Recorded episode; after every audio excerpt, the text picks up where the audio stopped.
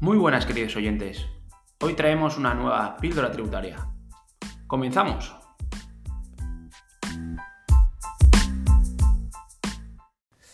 ¿Qué tal, Juan? ¿Cómo estás? Ah, muy bien, encantado de estar aquí contigo. Qué bueno, menudo embolado, ¿no? Nos hemos metido. Sí, a ver qué sale. A ver qué sale.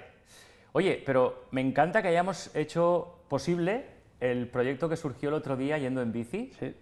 Porque yo creo que, que- que puede ser. eh, creo que puede ser muy interesante eh, crear este contenido entre los dos. Me hace mucha ilusión hacer- hacerlo contigo, además, porque creo que puede ser, o al menos es nuestra intención, de mucha utilidad para nuestro auditorio, sobre todo para aquellas personas que o están opositando, se lo están planteando y que han construido alguna idea, ¿no? Y, y creo, que lo- lo- lo- que creo que podríamos empezar un poco por, darnos a conocer, ¿no? Sí. Oye, Juan, háblanos un poco de, de ti, háblanos un poco del proyecto que tú tienes y háblanos un poco de por qué tú puedes ser de utilidad para nuestro auditorio. Bueno, pues nada, eh, soy Juan Faust Ballester, eh, inspector de Hacienda del Estado y eh, cofundador de- del podcast Tributos y Vino, que, bueno, con mi buen amigo y también compañero, Carlos Ramírez Alfaro, y, y nada, y simplemente es un podcast centrado en divulgación de temas tributarios, con un poco un toque distendido con esto del vino y también nos gusta el tema gastronómico. Y bueno, además del tema tributario, pues claro, al haber opositado, eh, pues hemos hecho algún, algún tema, alguna píldora que llamamos nosotros del, del tema de la oposición. Y es un tema que a mí me fascina y creo que puedo ayudar desde el punto de vista de la experiencia personal. Y bueno, como a mí me gusta un poco también esa labor de pastor, Qué bueno. eh, nada, eso. Es, creo que, que la idea de, de intentar ayudar al opositor en su camino, pues eh, me atraía mucho. Y, y aquí estamos. ¿Y tú qué me cuentas, Alba? Pues, em, pues fíjate, la verdad es que tenemos mucho en común, mucho en común, precisamente porque, bueno, yo me llamo Salva, Salva Fernández Rivas, eh, soy interventor del Estado por oposiciones, que en su día superé ese Everest, y, y posteriormente, pues teniendo en consideración que mi, que mi inspirador máximo es Leonardo da Vinci, que se ha dedicado a tantísimas cosas, se dedicó a tantísimas cosas, pues me he dedicado al deporte de alto rendimiento, me he dedicado a la comunicación, me he dedicado a, a labores, vamos a decir, un tanto directivas de algún club deportivo, he sido técnico eh, deportivo en el Centro de Alto Rendimiento de San Cugat, y luego desde hace un montón de tiempo pues me dedico como Sherpa, me gusta mucho hablar de mi versión Sherpa, a acompañar a personas que quieren conseguir alcanzar su Everest. Y un complejo, duro, fascinante Everest es el mundo de las oposiciones. ¿no? Entonces, creo que poner al servicio de nuestro auditorio mis conocimientos, mi experiencia, al lado de deportistas, de directivos, de CEOs de startup y por supuesto de opositores, acompañándoles en su camino, dándoles herramientas, eh, haciéndoles ver cosas que normalmente no ves, creo que realmente eh, podemos eh, aportar mucho a esas personas que nos estén escuchando. Y desde ahí, desde ahí me encanta poder crear este contenido contigo, contigo, es que me hace mucha ilusión, eh, en la cual la intención principal es ponernos en la situación de los que nos están oyendo para poderles, sobre todo, dar conciencia, abrir luces para que puedan ver cosas que igual no están viendo o no van a ver. Y Salva, eh, la audiencia del podcast, que sigue, bueno, que estará en el podcast, para que conozca el proyecto este personal en el que estamos, eh, cómo se llama. Ah, es verdad, tienes razón, se me acaba de olvidar. Estoy tan ilusionado con el auditorio que me olvido de mi propio proyecto. Gracias, Juan. Em, pues mira, este es el primer contenido que estamos grabando con el equipo de grabación precisamente del proyecto llamado Interacciones. El, proya- el proyecto llamado Interacciones, que próximamente va a ver la luz después de muchos años de trabajo, es un proyecto precisamente basado en una reflexión que hice en su día al darme cuenta de que prácticamente todo lo que nos sucede a las personas depende precisamente de las relaciones que tenemos con otras personas, con otras experiencias, con el dinero, con el deporte y por supuesto dentro de esas experiencias está el mundo de las oposiciones. Por tanto, Interacciones es un espacio precisamente dedicado a entrenar, a mejorar y tal las relaciones que, una persona pueda tener con otras personas y con otras experiencias. Y de ahí, precisamente por, haber estado en el mundo opositor, eh, este contenido para mí es muy especial, el que estamos grabando en el día de hoy, porque va a ser un contenido al cual van a poder acceder los suscriptores de interacciones, al igual que los seguidores de tu podcast, Tributo y Vinos, en el cual van a poder eh, precisamente darse cuenta de cuáles son todas las circunstancias ocultas que precisamente están en una relación de una persona con una oposición, sobre todo de alto nivel. Y gracias por recordármelo porque se me había pasado. No pasa nada. Eh, Oye, pues si te parece, yo creo que podemos ir un poco al lío, ¿no? Venga. ¿Sí? Perfecto. Pues... Em, ¿Cómo te parece que lo hagamos esto, Juan? ¿Quieres tú hacerme alguna pregunta? ¿Quieres que, pues lo hagamos un poco como surja? A mí, por ejemplo, me gusta ese símil que has hecho del tema del opositor como un deportista de élite. Ah, qué bueno. Sí. me gusta cómo, cómo le aplicas eso a... Muy bueno.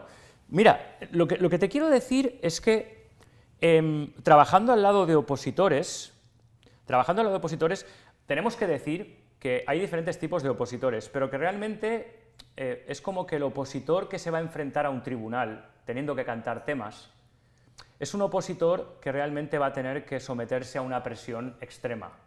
Eh, esto no quiere decir que otras oposiciones donde todo es escrito sea diferente, sino que el trance de cantar delante de un tribunal hace que realmente deban de abordarse y enfrentarse un montón de factores emocionales que realmente pueden limitar muchísimo al ser humano. Y esto es lo que me lleva a conectar a un opositor con un deportista de élite. Y cada día me doy más cuenta de que realmente cuando una persona se plantea unas oposiciones de alto nivel, sobre todo cuando hay tribunal en el cual hay que cantar temas, eh, realmente necesita sentirse como un pro de élite, lo cual quiere decir que vas a tener que tener en cuenta muchos factores de tipo emocional y sobre todo de tipo circunstancial, es decir, tienes que estar muy pendiente de todos los factores que están incidiendo y que están eh, interactuando contigo, tu entorno, tu familia, tu preparador, de esto vamos a hablar durante esta tarde. ¿no? Es decir, eh, realmente el, opositor no puede seguir siendo un alumno de la universidad. Creo que ahí tiene que haber un cambio importante. ¿Cómo lo ves, Juan? Sí, no, no, totalmente de acuerdo. O sea, al final, cuando sales de la universidad, y, y esto, la verdad que voy dirigido ahora a esos opositores que han tenido una carrera brillante en la universidad, que, que quizás no han suspendido en su vida nunca. O sea, es la primera vez que se van a enfrentar a algo que es diferente. Y sobre todo el hecho de, que el universitario ha aprendido a estudiar, pero luego realmente hasta que no llegas a una posición no estás estudiando de verdad.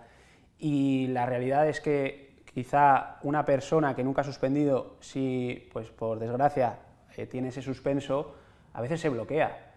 Entonces, son cosas que, que quizá no, no, ha tenido en cuenta, nunca le ha pasado, siempre tiene unas expectativas que tiene sobre sus hombros, ¿no? Y todas estas cosas, eh, eh, en una primera vistazo en una posición no los ves, porque tú sabes que en una, una posición que hay un preparador y un temario, y estás tú, ¿no? Y, pero quizá nos centramos demasiado en esa relación eh, opositor-preparador y no en las demás que, que hay.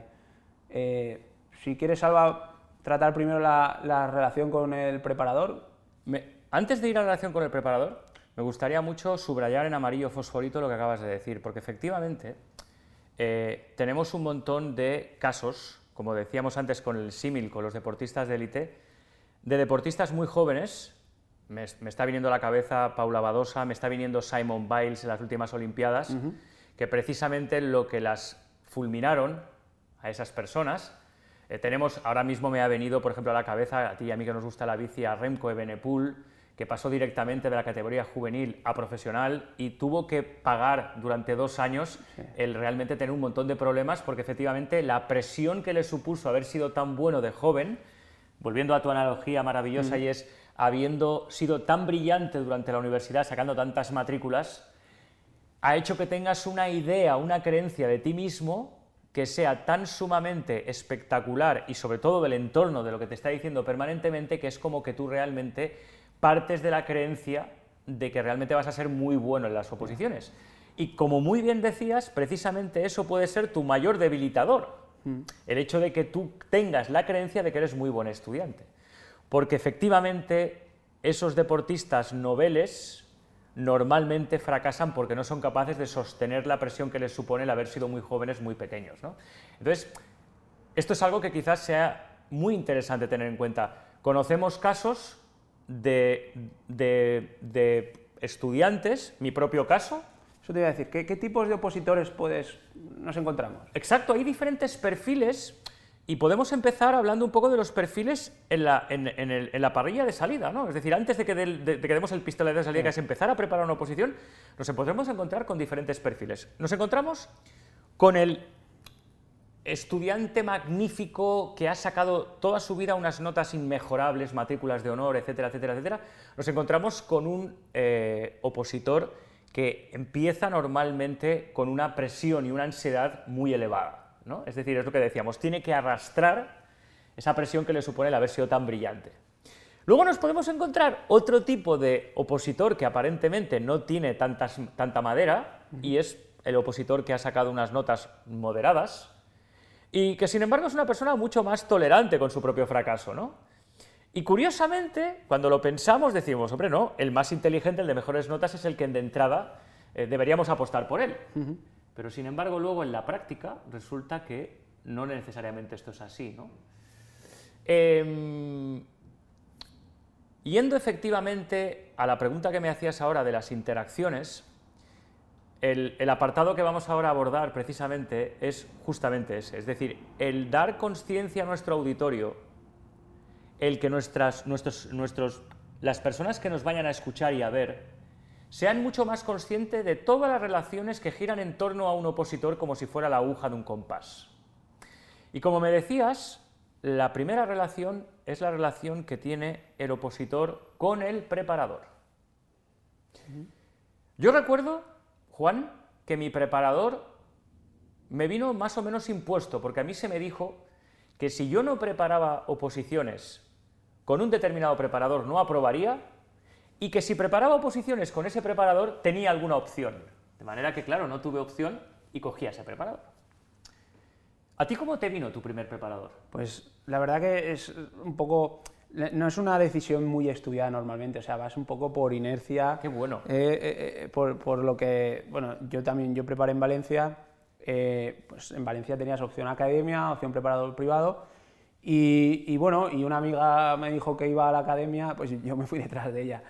Y, pero luego es verdad que, que, a diferencia, a lo mejor tú hablas un preparador en singular y en una academia, pues habían preparadores, ¿no? Qué Entonces, bueno.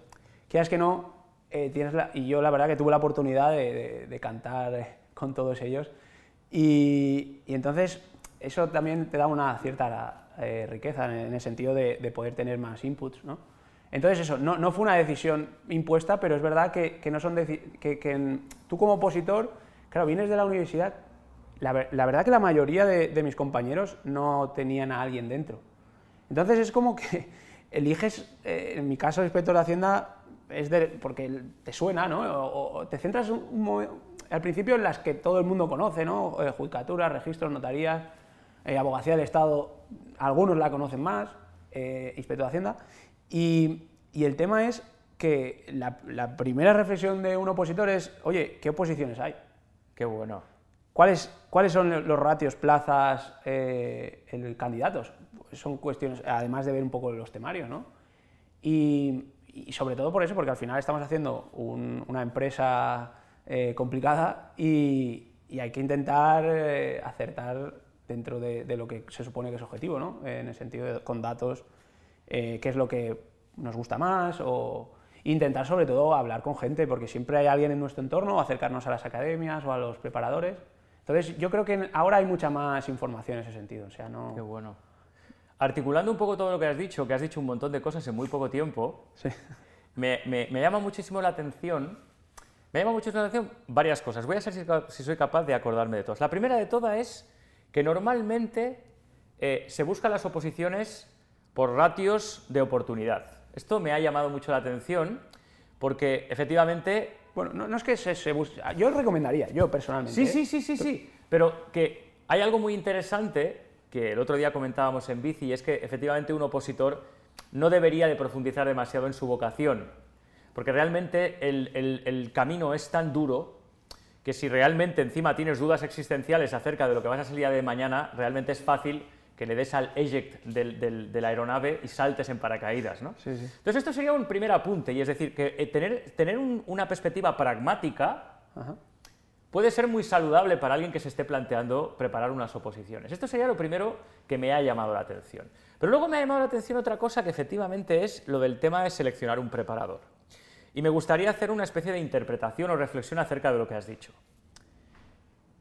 En el mundo del deporte de élite, porque yo permanentemente me voy ahí por analogía, hay muchos deportistas que necesitan pasar por varios entrenadores hasta que llegan a uno que realmente conecta con ellos y sacamos su máximo potencial.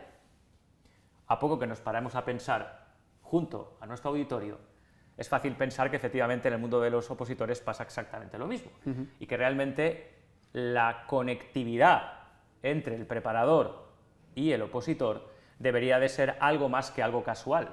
Pero me ha gustado mucho una perspectiva que has aportado, que ha sido la tuya, y es cuando tú llegas a una academia donde hay diferentes preparadores, de manera que ya desde el primer momento te vas a enfrentar o relacionar con diferentes preparadores.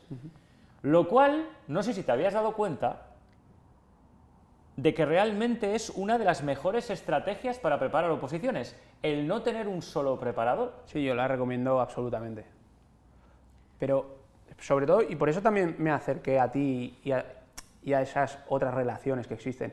Porque yo, me dado cuenta que, yo iba a mi preparador, eh, que la verdad que le tengo muchísimo cariño, y, pero veía a veces que lo que me decía no me llegaba. Es como, entonces yo pensaba en el entrenador de, un equipo que tiene a, 22 eh, jugadores y, y claro, dices, tú tienes tu estrategia, transmites al grupo, pero luego tú no le puedes hablar igual a, Pepito que a Venganito. O sea, no, le puedes...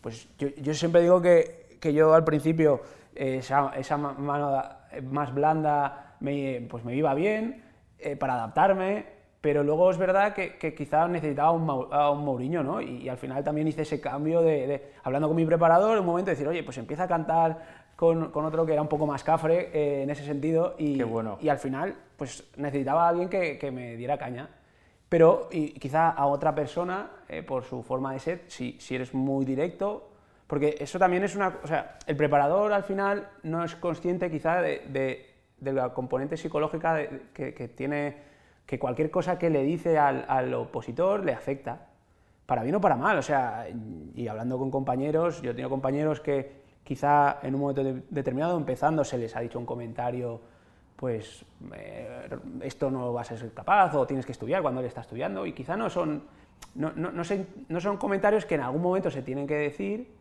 pero sin embargo a otros si se lo dices, pues hace el clic. Pero claro, el saber a quién se lo dices, eso es lo complicado. Sí, esto me hace pensar, Juan, lo que estás diciendo en que realmente eh, es trascendental para un opositor recibir feedback. Sí. Y como en toda comunicación o interacción, no podemos darle feedback igual a todas las personas. Hay algo que no quiero que se nos pase por alto en este contenido y es precisamente la importancia trascendental que tiene la individualización y la personalización para cada opositor del staff, del preparador, del entorno que debe de tener para sacar su máximo potencial. El otro día hablábamos, o no sé si era hace un rato, que efectivamente yo veo, en mi experiencia profesional al lado de opositores, yo veo cada día más que realmente un opositor es realmente algo así como hoy en día decimos una startup. ¿no? Y, lo comentábamos porque decía, a ver, en una startup normal al principio hay muy poco dinero. Necesitas recurrir a tu familia y a tus amigos. Eh, contratas a las personas que más o menos eh, tienes eh, accesibles. Y finalmente, el proyecto es dificilísimo alcanzarlo. si, nos, paramos a pensar, es que realmente ser un opositor es prácticamente lo mismo que una startup. Pero ¿qué pasa? Que es que el opositor es un CEO de startup. Y esto es algo que normalmente yo no veo en las personas que acompaño profesionalmente. ¿Por qué? Porque el opositor normalmente vive en la complacencia de decirle que sí a todo el mundo y no se impone como líder. No, toma la rienda, ¿no? No toma las riendas. Es decir, cuando un deportista de élite tiene un entrenador y lo que le está aportando el entrenador eh, no le está llegando, no le está funcionando, el deportista debe decírselo al entrenador. Lo mismo sucede, pero me doy cuenta, y a mí me sucedía, por supuesto, que yo era tan sumamente sumiso y complaciente con mi preparador, que aunque a mí no me estuviese sirviendo su discurso, lo que me decía, la manera que tenía en darme feedback, yo por supuesto que no lo cuestionaba. Y se trata de cuestionar, zarandear y exigir al preparador, porque al final yo soy el cliente y además yo soy el deportista de élite y yo soy el CEO de mi, de mi, de mi, hmm. de mi startup, ¿no? Entonces esto... Y también pienso CEO y producto, ¿no? Al final estás, estás vendiéndote. Estás vendiéndote. Sí, y, y es, es, verdad lo que dices, la importancia de, de tomar tú las riendas de, de lo que sería la, la, A mí me gusta más decir empresa que, empresa. que, startup. Sí, sí, Pero sí, sí, de, de la empresa como de camino que vas a emprender, eh, de, de ser tú el jefe de, todos los aspectos de tu vida. Todos. Y, es verdad lo que dices también, yo, yo recuerdo, al final, quizá en ese rol de opositor no tienes ni idea, te dejas asesorar, y el preparador es una figura muy importante, es tu guía espiritual. Tú querrías que fuera el guía único. Único. Pero la realidad es que, pues quizá no te sirve como guía espiritual, ¿sabes? Es tu guía eh, de, lo que sería de, la materia que estás estudiando, de, la experiencia de lo que es hacer esa oposición en concreto, y eso tiene un valor que, para nada de... O sea, si, si nos dicen algo y, yo creo que siempre hay que tenerlo en cuenta. Pero es verdad que si no conectamos del todo, pues sí que hay que intentar buscar eh, otras herramientas, otra, para, porque al final lo que queremos es aprobar, tu, tu preparador igual, lo que quieres es que apruebes. Entonces, pero sí que es bueno el, intentar eh, hablar si no te gusta cómo está yendo la, preparación. Porque, porque antes de cambiar, me gusta lo que hablas del concepto de la relación. O sea, eso alguna vez sí. ya me comentabas. Eso me gustaría que, lo, que, lo, comentaras. Sí. Sí, la verdad es que em, eh, como fundador de Interacciones, eh, la idea precisamente surge de esto, de la, relación. Eh, todo vino, todo vino un día que con un ordenador que tengo de una marca que todos conocemos, me di cuenta de que no tenía conectores, ni USB, ni para el proyector. El ordenador era muy pro, pero no tenía conectores. Bueno, y entonces me acuerdo que me tuve que comprar un eh, interconector, un hub externo, para poder conectar un, USB, un proyector y demás.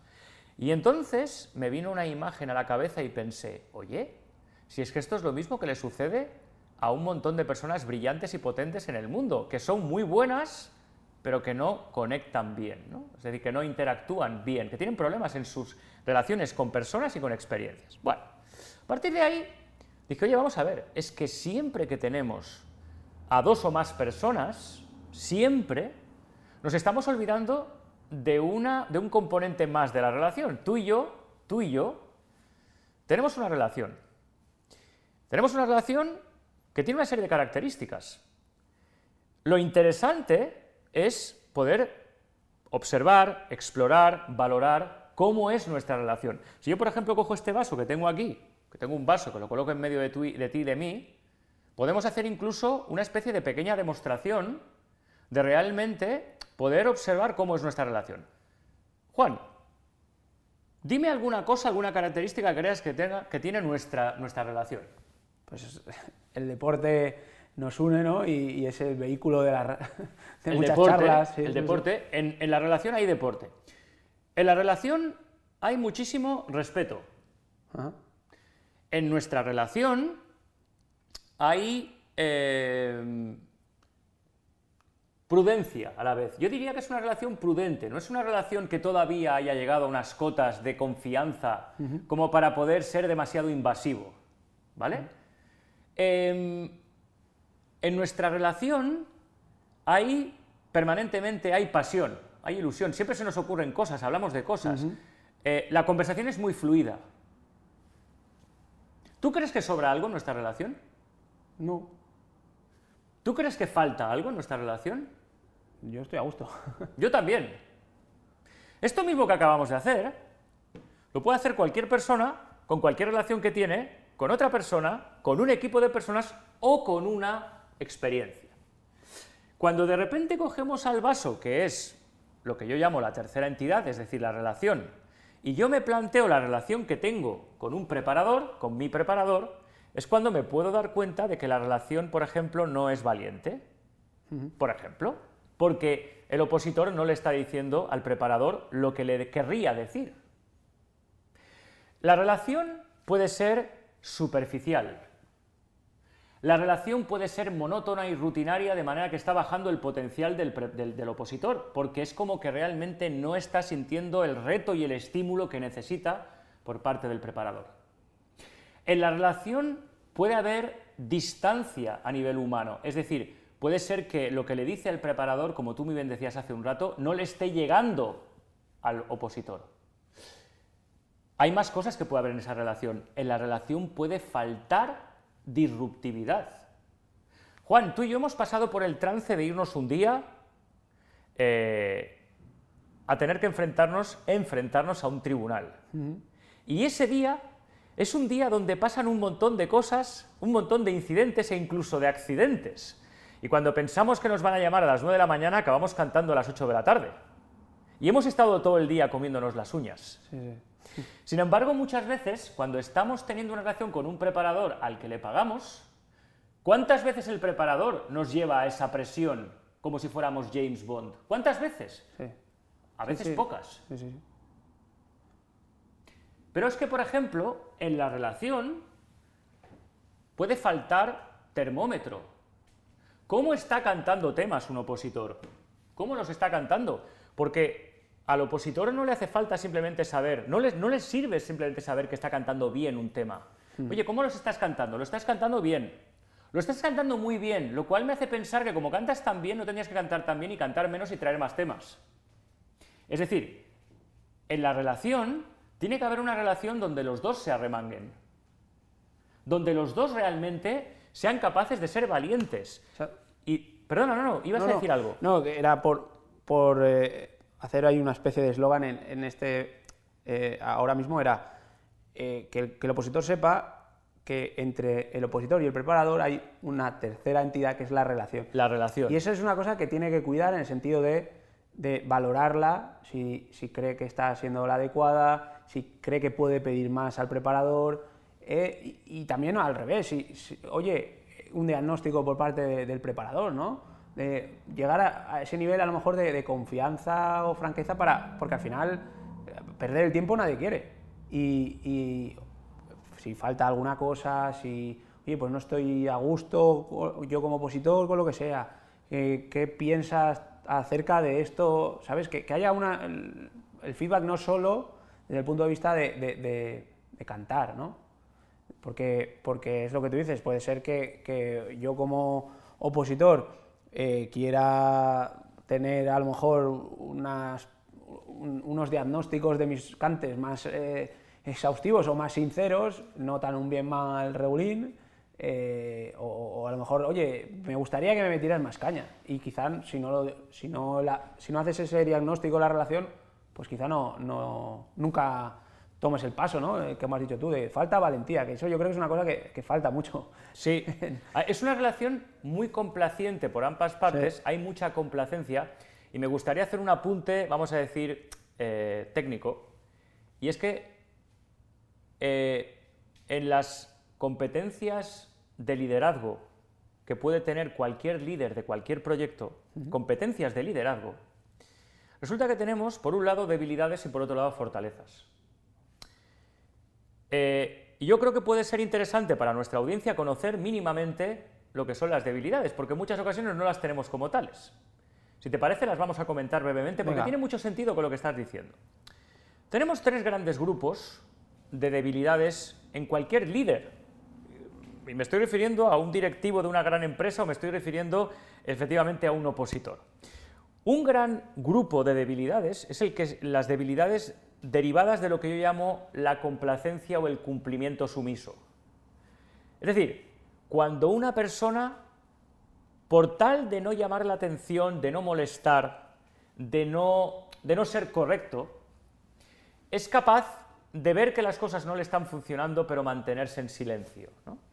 Y esas debilidades, que básicamente son la complacencia sumisa por miedo a no ser suficientemente bueno, por no ser correcto, por no estar en la media, esta es una grandiosa debilidad que en especialmente le hace mucho daño al opositor. Pero es que luego además tenemos otras derivadas, otras primas hermanas, como por ejemplo son la pertenencia. El opositor normalmente tiende a autointegrarse en lo que yo podría llamar una secta opositora, donde realmente casi todo el mundo es igual de correcto o de polite. Y da la casualidad de que todo eso no nos sirve para nada, porque cuanto más o cuanto mejor quedo delante de mi preparador cada jueves cuando voy a cantar, más probabilidades tengo de fracasar el día que me presento a un tribunal. Porque realmente delante del preparador es donde tengo que exceder mis límites, es donde él me tiene que sacar el máximo, es donde a lo mejor me sale otra debilidad que es el perfeccionismo, que hace que yo no termine de repasarme un tema hasta que me lo sea a unos niveles de excelencia tan altos que me presento un jueves cantando solo cuatro temas en lugar de 40. De manera que la pertenencia, eh, la complacencia, el cumplimiento sumiso es algo que en mi experiencia profesional he podido detectar muchísimo en, todo perfil opositor. Es, algo muy, muy curioso. Complacencia, cumplimiento, pertenencia y después al otro lado, que sería el segundo gran bloque, es todo el bloque del control, que es perfeccionismo, autoexigencia extrema y la ambición de quererlo hacer lo mejor posible. Yo recuerdo, yo recuerdo una anécdota, a nosotros que nos gusta el deporte, eh, que protagonizó precisamente Lance Armstrong en un Tour de Francia, en el cual eh, Beloki, ciclista español, tuvo un accidente brutal y se hizo muchísimo daño. Lance Armstrong iba justamente detrás. Él, sin embargo, sorprendentemente, aparentemente sorprendentemente, salió de la carretera, se metió por el terraplén y salió por el otro lado tranquilamente ganando el Tour de Francia. Saltó la vallita, ¿eh? bajó, sí, sí, sí. sí Lo que había pasado es que Lance Armstrong en sus entrenamientos, a propósito, se salía de la carretera. La pregunta para nuestros auditores, perdón, para nuestra audiencia, es la siguiente. ¿Cuántas veces su preparador le hace salir de la carretera? ¿Cuántas veces de repente hay en su salón o en su academia ocho personas que le van a escuchar de repente sin habérselo dicho? ¿Cuántas veces de repente le dice, la semana que viene en lugar de cuatro temas me traes catorce? ¿Cuántas veces el preparador le dice al, opositor, oye, estás cantando tan bien que tienes que cantar peor pero traer más temas? O todo lo contrario, oye, estás trayendo muchos temas pero, pero realmente es que el nivel no es mínimo. Necesitamos feedback, necesitamos valentía, necesitamos...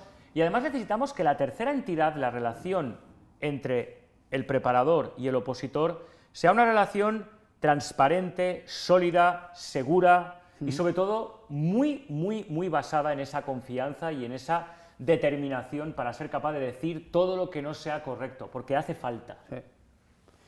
¿Y, qué otras relaciones eh, crees que, un opositor tiene? La verdad es que estos días, mientras estaba pensando en, nuestra, en nuestro encuentro, la verdad es que me venían un montón. Es alucinante porque yo, de la manera que yo me lo monto en mi cabeza, cuando tengo que valorar una, una experiencia de un ser humano, es eh, pensar en un espectáculo tipo el Cirque du Soleil, y es como poder tener un foco de estos que enfoca a un protagonista, ¿no? Y entonces es como llevarme el foco a las diferentes relaciones que hay en torno a un opositor. Hemos hablado de la relación del opositor con el preparador, pero por ejemplo, ¿qué pasa con la relación entre el preparador y su familia? El opositor. Perdón, exacto, el opositor y su familia. ¿Metes familia y amigos? No. Vale. No, me gusta separarlos. Me gusta mucho la pregunta que haces, pero realmente es muy diferente. Porque, y te cuento un poco cuál es mi experiencia y mi visión. En la familia normalmente hay un amor incondicional, sobre todo por parte de padre y madre. Los hermanos puede ser que sí, puede ser que no, normalmente sí, pero no necesariamente. Pero los padres tienen un amor incondicional y ojo, esto que vamos a decir ahora puede levantar mucho eh, ¿no? ampollas. Pero en el fondo, quiero regalar a nuestro auditorio con la máxima honestidad. Los padres de un opositor, en el fondo son una parte interesada de que la empresa salga adelante. Esto sorprende mucho al que nos esté escuchando, pero muchas veces el opositor tiene un sentimiento de culpabilidad por ser un mantenido. Es decir, yo estoy aquí en casa, estudiando, estoy viviendo con una edad donde ya podría estar trabajando y sin embargo a mí me están manteniendo. Pero ojo, no olvidemos que yo tengo una empresa en la cual, si la empresa sale adelante y conseguimos el éxito, mis padres, mis mecenas, en definitiva, también salen ganando algo porque es la tranquilidad de que su hijo va a tener un puesto de trabajo sólido, consistente y seguro. Por tanto, eh, todo esto me hace pensar mucho en que efectivamente eh, la relación que yo voy a tener con mi familia es una relación que debería de ser muy especial. Entonces, ahora que has dicho... Qué bueno esto, ¿eh? sí, lo de, la parte interesada de, que serían los padres. A mí siempre me hace gracia también eh, que, al principio eh, a, todo, a toda la familia ¿no? le hace mucha ilusión que uno de, sus hijos empiece a opositar, ¿no? Es como que lo, a, los amigos y todo, ¿no? Está opositando y cuando llevas un año, está opositando, cuando llevas dos, está así, sigue ahí, sigue ahí metido, ¿sabes? Y, poco a poco como que se van pequeñeciendo cuando lleva cuatro, tres, cinco, lo que sea, que, que, es un poco que lo dice menos, ¿no? Es como que... Qué bueno esto. ¿Sabes? Eso también siempre me ha hecho gracia, esa, eh, esa evolución. Eh, esa devaluación. sí, exacto. Más que evolución, porque en el fondo efectivamente es como que... Claro, al final todo como que la confianza parece que va menguando eh, y, a lo mejor esas son cosas que también te pueden afectar a ti como opositor, ¿no? ¿No te has dado cuenta, Juan, o creo que no te has dado cuenta de que estás hablando de un tema interesantísimo para cualquier empresa? Me gusta mm. mucho el término empresa, y son las expectativas. Justamente estás hablando de la relación del opositor con la familia y de la familia con sus expectativas.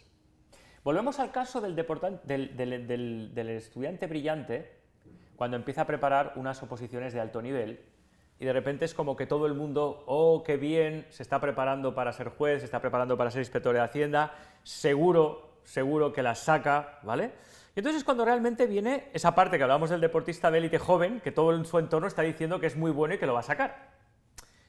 Entonces, en ese momento precisamente los padres, el entorno directo, la familia, eh, empiezan a dar ruedas de prensa donde están diciendo que su hijo tal o su hijo cual. A mí, que de alguna forma me ha encantado y me sigue encantando nutrirme y enriquecerme de un montón de conocimientos, porque soy muy curioso, ¿no? Lo que te decía que mi, inspirador es Leonardo da Vinci, me gusta estudiar, me gusta tal. Del budismo me he llevado algo muy interesante, y es no hablar de tus proyectos hasta que son un hecho.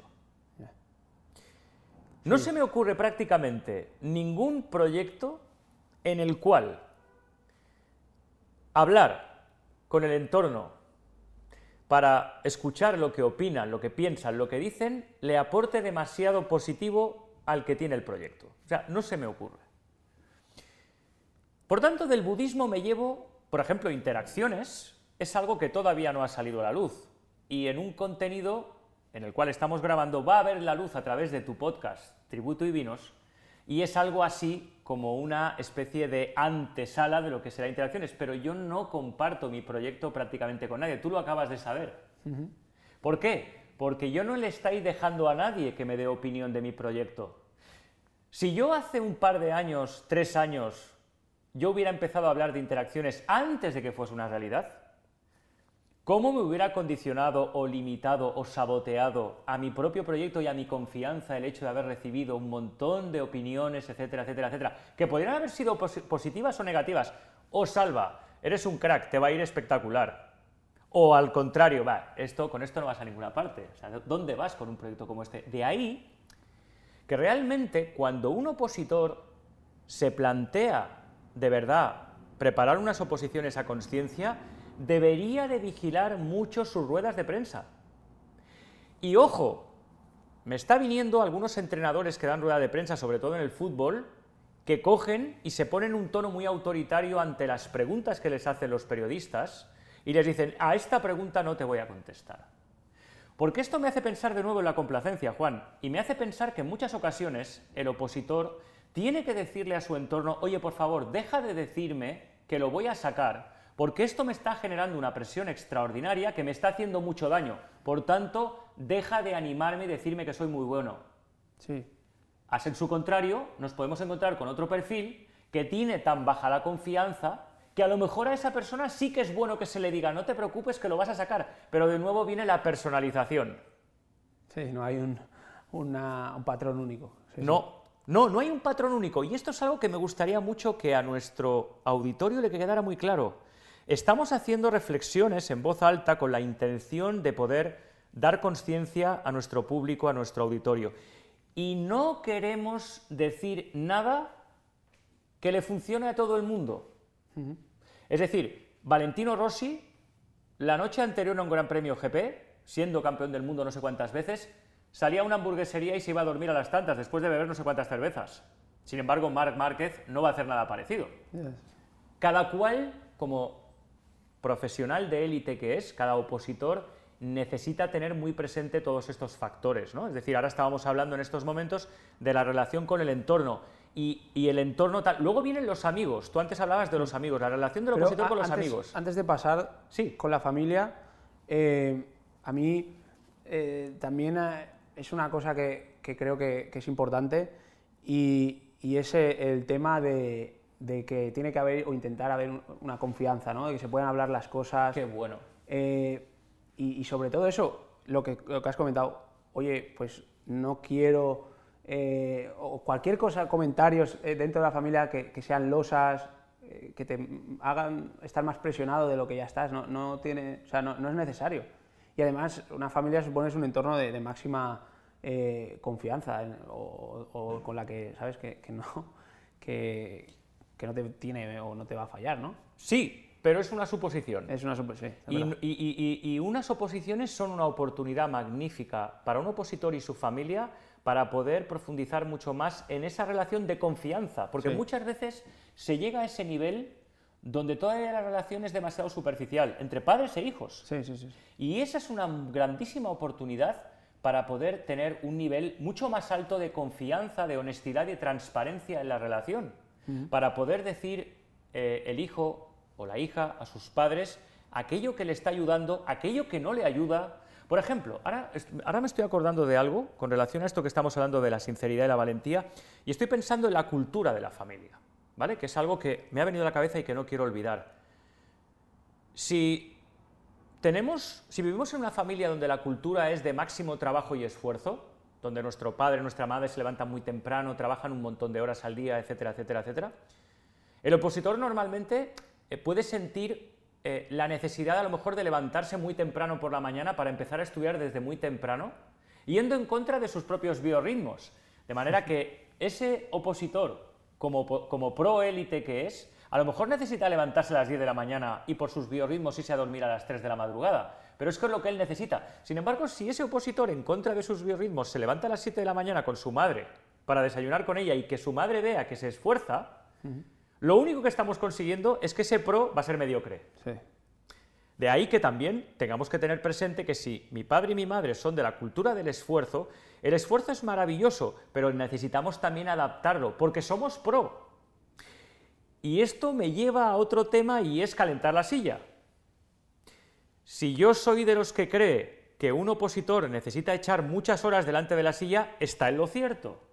Pero como cualquier pro, necesita saber cuáles son los intervalos, en qué momentos del día, en qué momentos intelectualmente está teniendo el máximo nivel, en qué momento le puede venir muy bien una sesión de spinning para realmente activarse, a qué nivel tiene que tener una relación con su propio estado físico, porque muchas veces podemos abandonarlo pensando que solo podemos estudiar. Y esto nos lleva a que intelectualmente no estamos rindiendo a nuestro máximo nivel. aquí me gustaría también recalcar el que yo siempre he interpretado la, la oposición como es algo eh, un 80% de cabeza, pero para estar en, eh, bien contigo mismo, quizá por tu naturaleza necesitas hacer deporte o necesitas eh, hacer otra, alguna actividad que, a ti te, te vada un poco. Y, luego es lo que dices, el, calentar la silla, que, bueno, la, verdad que es un poco quizá lo que, pues, oye, yo de aquí no me levanto hasta que no me sepa esto, pero, pero es verdad que estás perdiendo mucho tiempo, pero eso era muy difícil, a mí eso me costaba horrores, el eh, o sea, yo era incapaz de, irme de ahí si no había acabado el tema que, me había propuesto, ¿no? Y, es verdad que pierdes mucho, mucha eficacia, ¿no? Has dicho algo, has dicho algo al principio de, nuestro contenido que me ha encantado y, y ahora me viene a la cabeza y es que ser opositor es hoy en día quizás la actividad menos evolucionada a nivel profesional que conozco. Es decir, si nos paramos a pensar, eh, el aprendizaje en cualquier disciplina tiene tres fases. Esto lo podemos aprender en una expresión que me encanta de las artes marciales japonesas. Eh, la expresión es shu-hari.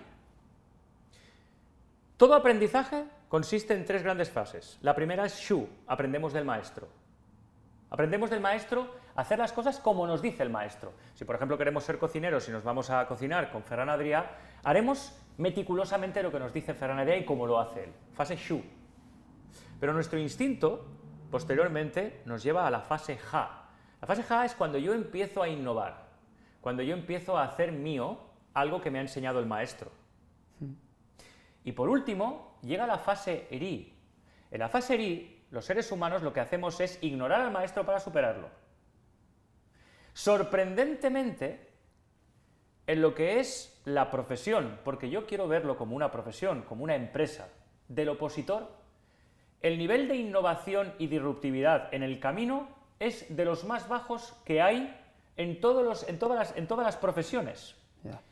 Eh, volviendo al deporte que tanto nos gusta, eh, recuerdo todavía la historia del equipo Sky inglés, que hace no tantos años se quiso cuestionar absolutamente todo el mundo del ciclismo, empezando por la longitud del maillot, la longitud del culot, cómo debían de dormir los, los, los, tal. Por ejemplo, ahora los vemos que al finalizar una etapa de alto nivel hacen indoor, rodillo, precisamente para eh, soltar piernas y disolver el ácido láctico. Bien, mi pregunta es, desde que yo preparaba oposiciones hasta recientemente que tú has preparado posiciones, me da la sensación de que la evaluación ha sido mínima.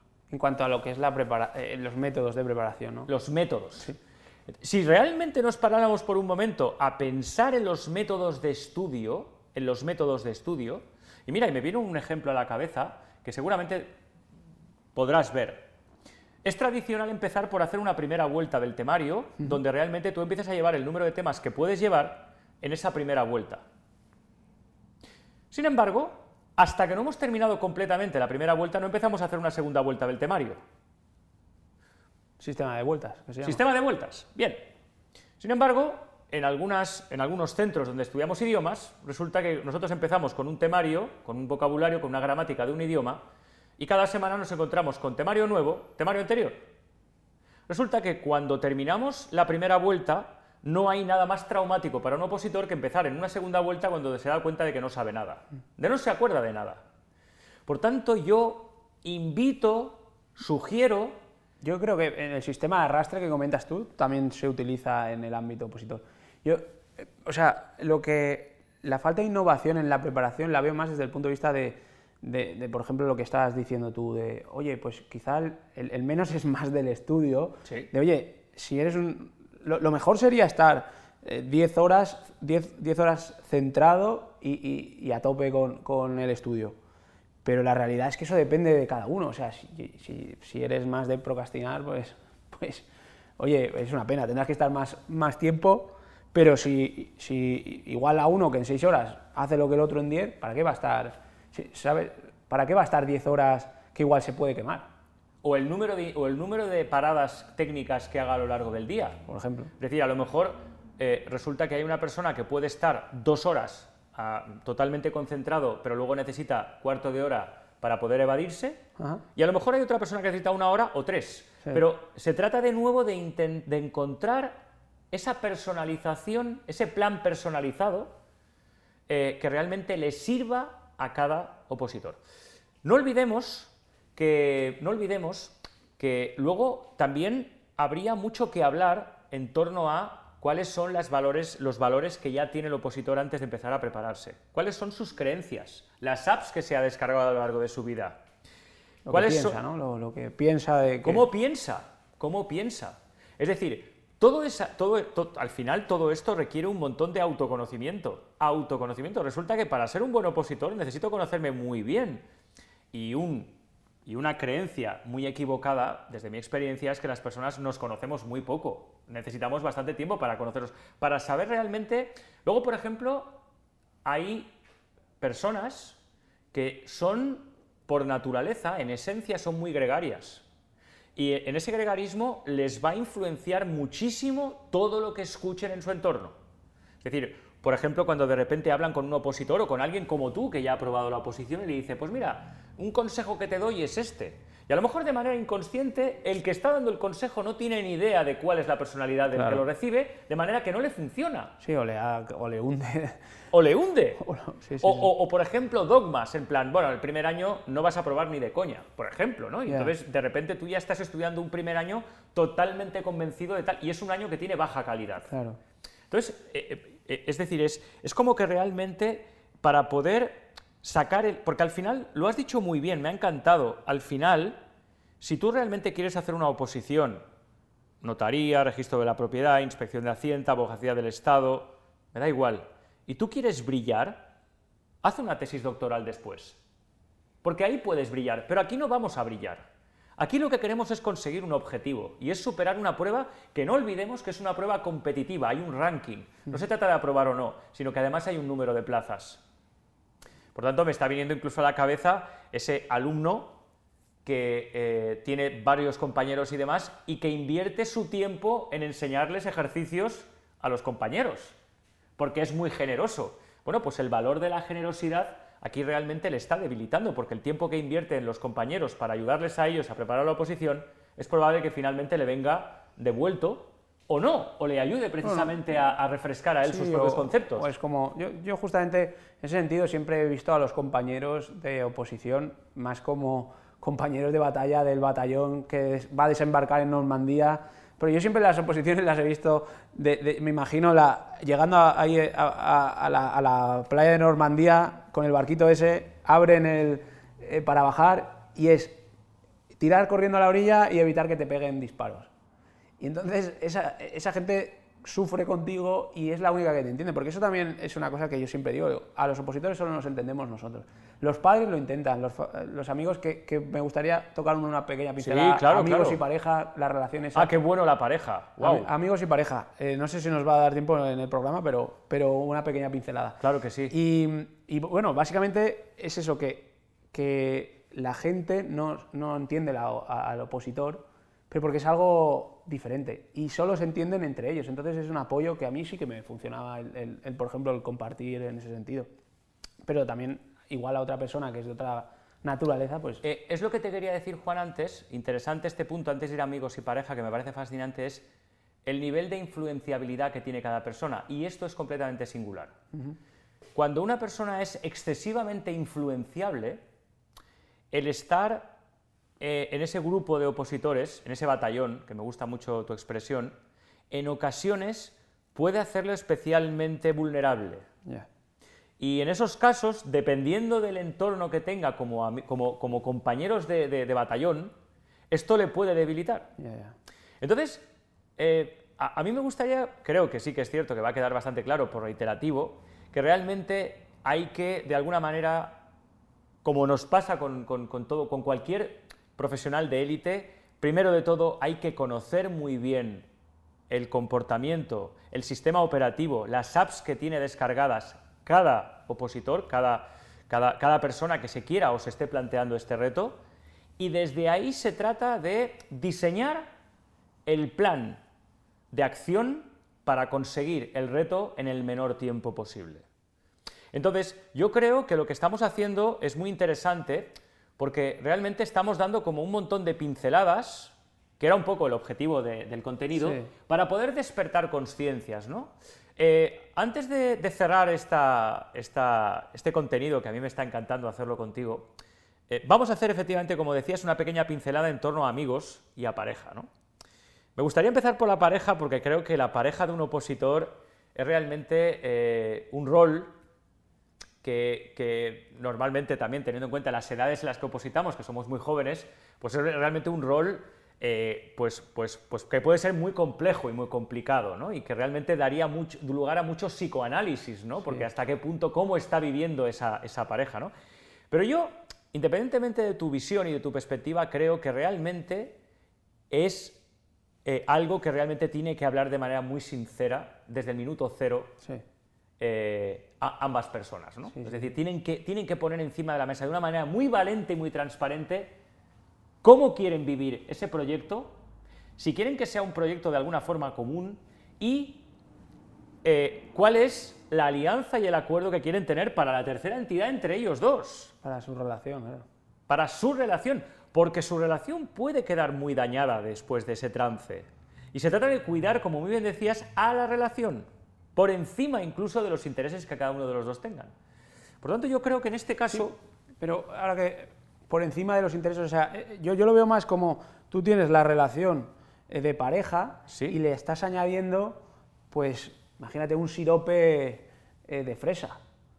Eh, entonces, porque, porque tú dices, oye, yo personalmente quiero, quiero hacer una oposición, ¿no? Sí, Eh, y tengo una pareja. sí, Eh, entonces, es como egoístamente estás diciendo, oye, quiero hacer este reto personal, le estás añadiendo ese componente a esa relación que puede ser que la otra pareja no entienda o no le guste, ¿sabes? Sí. Lo prueba y dice, oye, esto Sí. sabe a rayos. sí. Entonces ahí eh, creo que es, es una decisión egoísta eh, desde el punto de vista, porque es una decisión individual, pero para que esa relación eh, pues sea sana o, o- o que tenga, o sea, que te ayude, eh, debes de involucrar a la pareja desde el punto de vista de, de hacerle ver a lo mejor pues la- los beneficios que puede tener para la pareja, o sea, como que el sirope es, no, es bueno porque es nutritivo, es porque, ¿sabes? Es como... Eh, eh, esto que, este, el este titular que acabas de hacer nos daría lugar a otro contenido completo. Mira lo que te digo, completo. Pero fíjate, te voy a decir solo una cosa. Cuando yo convenzo a mi pareja de algo que yo quiero hacer, haciéndole ver lo bueno que tiene mi propio proyecto, pero le convenzo, en lugar de que ella esté convencida por sí sola, toda la fuerza y la energía que le estoy poniendo al convencimiento hacia mi pareja me será devuelta en forma de eh, ira, rabia, frustración y sobre todo queja y lamento porque en la relación están pasando cosas que no deberían de pasar. Por tanto, me atrevería a de alguna forma dejar caer que efectivamente es la relación la que tiene que quedar a salvo.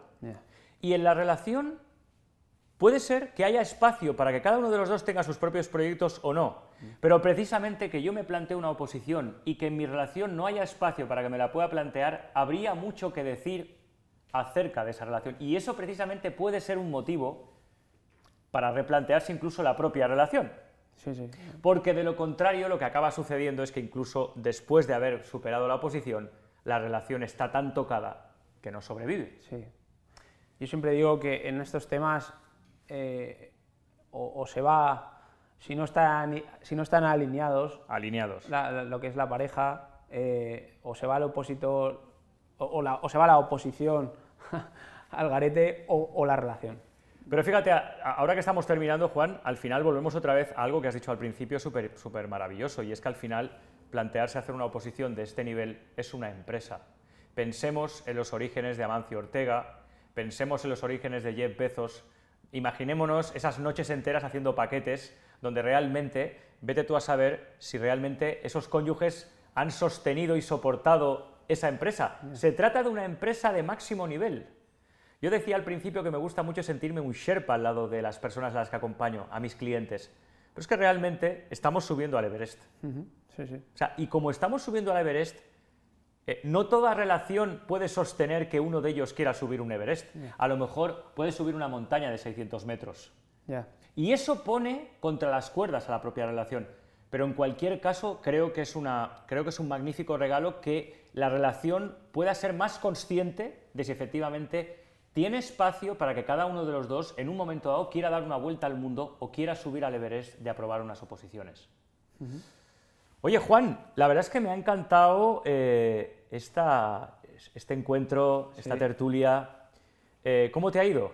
Bien, nada, estaba pensando, digo, a ver si eh, hemos llegado a, a- la audiencia de alguna forma, si les ha parecido interesante, si han podido sacar, porque es verdad que, que- quieres hablar de muchas cosas, eh, Sí. nos enrollamos a veces, nos vamos por las ramas, y, y nada, yo, por ejemplo, ya para acabar, eso que hablabas tú de empresa, yo, la empresa no la veo tanto como, como, una, como el concepto de empresa de, que has dicho tú de Amancio Ortega, sino es más una empresa como dar la vuelta al mundo, como, como Colón, ¿no? la, eh, empresa de hacer el, el viaje, ¿no? Era, era, algo así como lo veo yo. De, y, a, ese barco, pues, eh, que, tienes, quieres llegar a las Indias, eh, que en este caso es conseguir la posición, pues hay muchas cosas que, pueden hacer que naufrague y eh, que tenemos que tener en cuenta eh, que cuantas más cosas controlemos, pues eh, quizá tengamos más posibilidades de llegar a buen puerto. A mí me gustaría añadir a lo que estás diciendo, me gustaría añadir la herramienta de la visualización que se utiliza mucho precisamente en los deportes de élite. ¿no?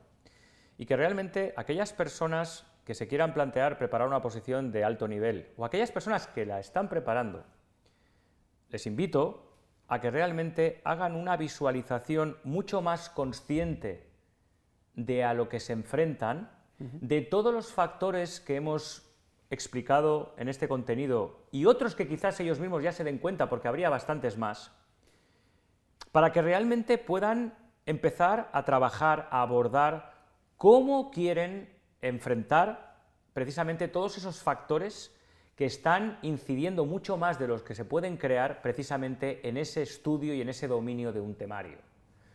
Eh, realmente ignorar, realmente no ver una serie de factores que te están, te están influenciando, contaminando, incidiendo en el reto, que vendría a ser algo así como el entrenamiento invisible en el mundo del deporte, ¿no? todo eso que está ahí y que, tú a lo mejor no ves, realmente ignorarlo es lo que probablemente te haga fracasar en tu, en tu reto. Y para terminar, Juan, decirte que lo peor que le puede suceder a un opositor cuando finalmente abandona es precisamente el estado de su confianza. Y si se marcha con la sensación de que no ha sido capaz y sobre todo no es consciente de por qué no ha sido capaz, pensemos en el drama de ese opositor o ex opositor cuando se tiene que enfrentar a otros retos en su vida que vienen después con una confianza por los suelos.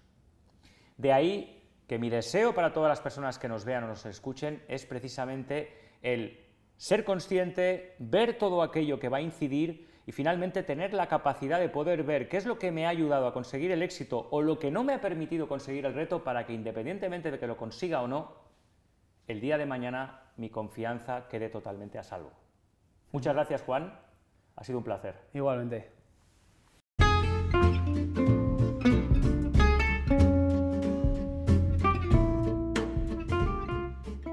Pues hasta aquí la tertulia de tributos y vino.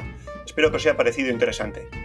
Recordaros que podéis seguirnos en el blog tributosivino.blogspot.com, en el Twitter arroba tributos y vino y en la cuenta de LinkedIn de Tributos y Vino. Un saludo a todos, nos vemos pronto.